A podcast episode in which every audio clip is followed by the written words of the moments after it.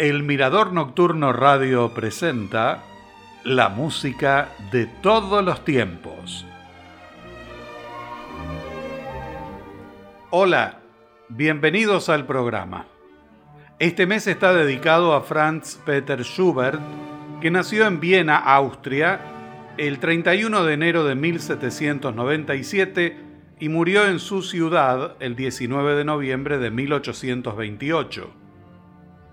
Fue un compositor en el inicio del romanticismo musical, pero también fue continuador de la sonata clásica, siguiendo el modelo de Ludwig van Beethoven.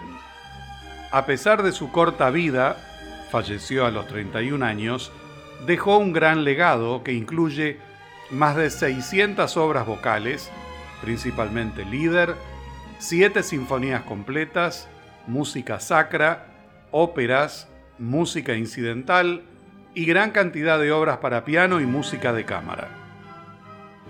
La valoración de la música de Schubert en su tiempo se limitó a un círculo relativamente pequeño de admiradores en su ciudad, en Viena, pero el interés en su obra aumentó significativamente en las décadas posteriores gracias a compositores como Felix Mendelssohn, Franz Liszt, Johannes Brahms y Robert Schumann, entre otros, que descubrieron y defendieron sus obras.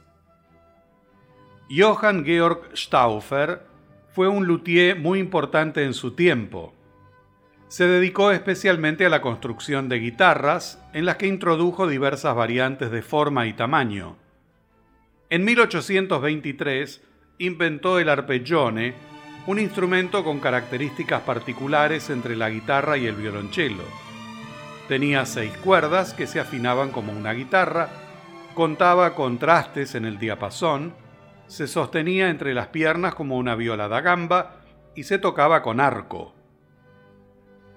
El principal intérprete fue Vincenz Schuster, que publicó un método para promocionar el arpeggione y extender su técnica.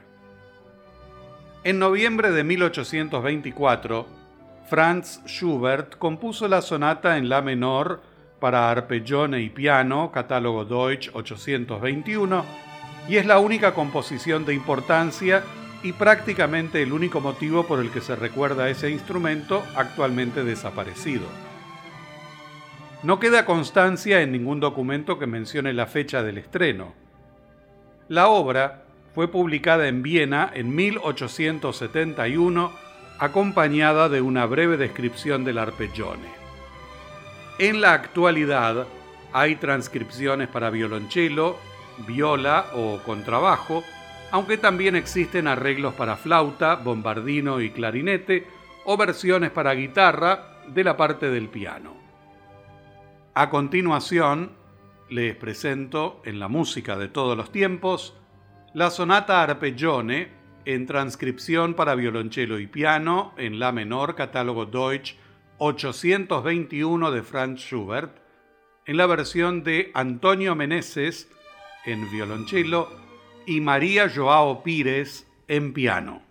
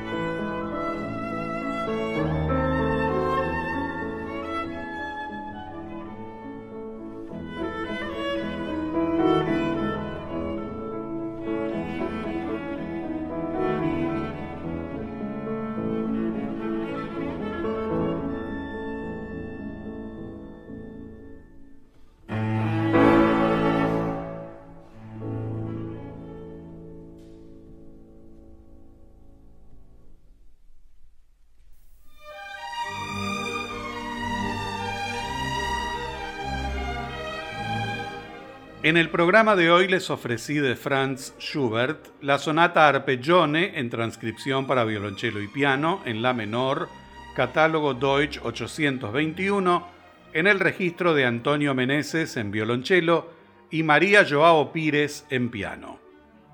Final entonces, amigos, del primer programa del ciclo dedicado a Franz Schubert.